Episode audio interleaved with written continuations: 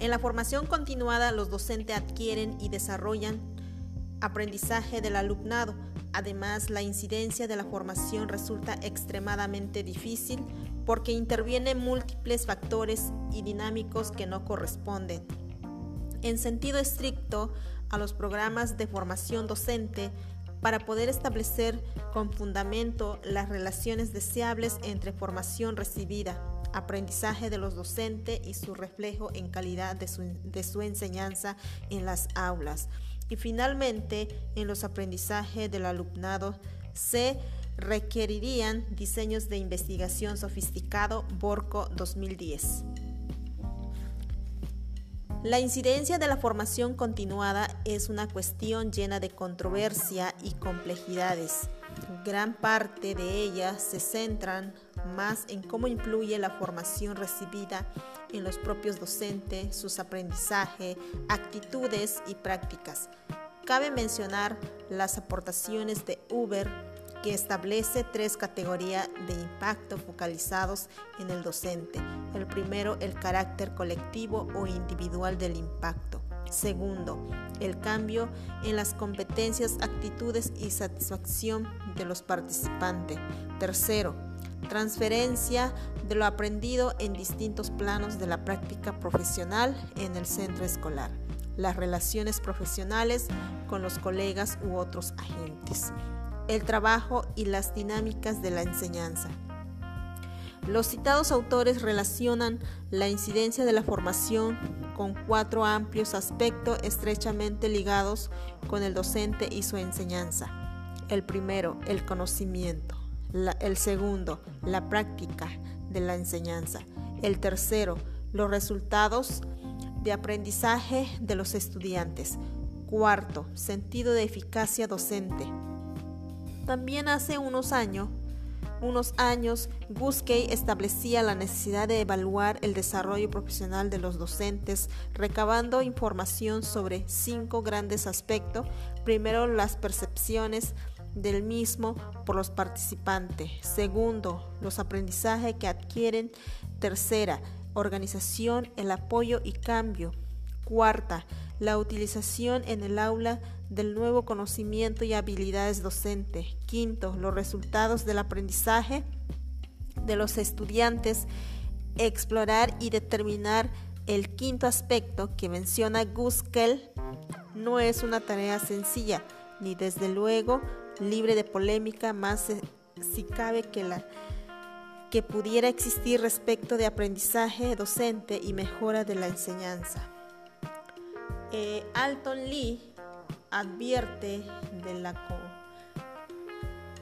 de la complejidad de esta cuestión que se hace patente cuando se constata la diversidad de modos de definir y evaluar los resultados del aprendizaje de los estudiantes, desde aprender y evaluar conocimientos y habilidades específicas, hasta aprender cómo aprender, desarrollar habilidades de colaboración, se reconoce la diversidad del alumnado en las actuales aulas o se toma conciencia de la invisibilidad de lo que ocurre en la mente de los estudiantes, además de los trabajos internacionales aplicando determinados análisis causales a datos del informe de 2013 del Estudio Internacional sobre Enseñanza y Aprendizaje establecer relaciones entre la formación recibida y los resultados del rendimiento en lengua.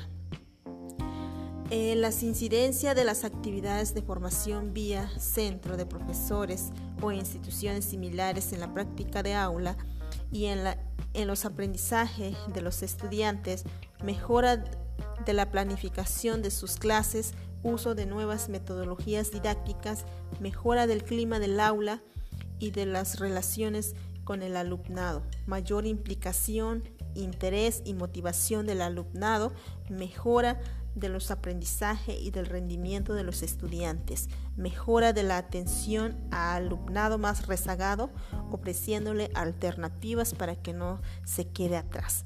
Incidencia de otras actividades de formación en la enseñanza y el alumnado nuevas formas de planificar las clases, capacidad de hacer las clases más interesantes y motivadoras para el alumnado, mejora de los aprendizajes y del rendimiento escolar, promedio de los grupos de estudiantes a los que enseña.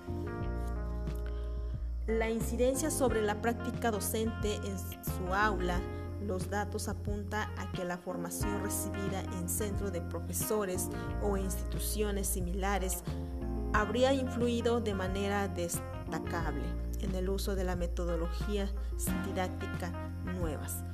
Aprendizaje cooperativo, trabajo por proyectos, aprendizaje basado en problemas, enseñanza para la comprensión, siendo menor en facetas referidas al clima y las relaciones con los alumnos en las aulas y a la atención educativa a los más rezagados.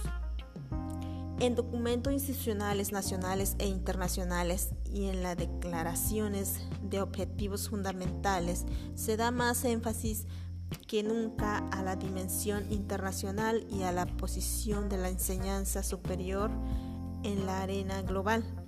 En su informe en el Congreso Mundial sobre la Enseñanza Superior de la UNESCO, afirma lo siguiente. Las universidades se han visto siempre afectadas por las tendencias internacionales y hasta cierto punto han sido operados dentro de una comunidad internacional más amplia de instituciones académicas, estudiosos e investigadores. Sin embargo, las realidades del siglo XXI han magnificado la importancia del contexto global, el crecimiento de la lengua inglesa como, como lengua dominante de la comunicación científica no tiene precedente desde que el latín dominaba el mundo académico en la Europa medieval. Las tecnologías de la información y la comunicación han creado un medio universal de contacto instantáneo y una comunicación científica simplificada. Al mismo tiempo, estos cambios han ayudado a concentrar la autoría de los editores, las bases de datos y otros recursos clave en manos de las universidades más fuertes y en algunas compañías multinacionales ubicadas exclusivamente en el mundo desarrollado. Sin embargo, sería fácil suponer que todo ha cambiado en los últimos 10 años en lo que respecta a la internacionalización de la enseñanza superior y que este cambio es principalmente un cambio de un modelo más cooperativo a un modelo más competitivo. Hay diferentes acentos y enfoques el contexto interno específico de una universidad, el tipo de universidad y el modo en el que las universidades están integradas nacionalmente filtran y contextualizan las estrategias de internacionalización puede ser sustancialmente diferente para un programa de formación de profesores que para una escuela de odontología o una escuela de negocios y las estrategias de internacionalización puede ser diferente según el grado de doctorado, máster o licenciatura. La educación superior mexicana como una base fundamental para la formación de profesionales es indispensable ya que las instituciones educativas deben asumir el rol que desempeñan al brindar una oferta educativa de calidad se compone por factores sociales, políticos y económicos que la impactan. Las políticas en materia educativa en México deben guardar una correspondencia entre las tendencias educativas globales, las problemáticas existentes en cada comunidad educativa y los planes de desarrollo institucional establecidos por cada IES, las proyecciones acerca del futuro en dicho nivel educativo deben ser encaminados en el desarrollo integral, cuyos egresados cuenten con la preparación requerida y puedan desenvolverse de manera pertinente. Para consolidar los fines propuestos debe existir un compromiso tanto de las instancias educativas como del alumno y el impacto que tiene otros sectores en la educación. Asimismo, identificar el presente de la educación superior cuyo proceso se realiza mediante la evaluación de sus logros y retos para trazar un futuro concreto. La evaluación es una tarea inacabada y la cual siempre brinda aportes significativos para la mejora continua del proceso educativo. Un ejemplo de ello es el contrastar prácticas educativas en la educación, tanto a nivel local, estatal e internacional, para la gestión de políticas. Además, permite a las instituciones coordinarse entre sí a través de la vinculación y enriquecer el conocimiento tanto de los alumnos como los académicos. El discurso científico de la educación, las revistas de educación de ambos países tratan de ajustarse en diferentes grados a las exigencias del denominado discurso científico internacional dentro del marco más general de la retórica de la ciencia. Esto sin olvidar que los resultados de este estudio podrían ser, además de un asunto de ciencia, de investigación y de escritura, uno de edición o conducción de las revistas relacionado con el entorno social y cultural de la producción y circulación de los textos, se puede afirmar que actualmente dicho entorno es bastante diferente en los dos países. Finalmente puede afirmarse que los artículos de educación con la influencia disciplinar ya señalada es de Colombia.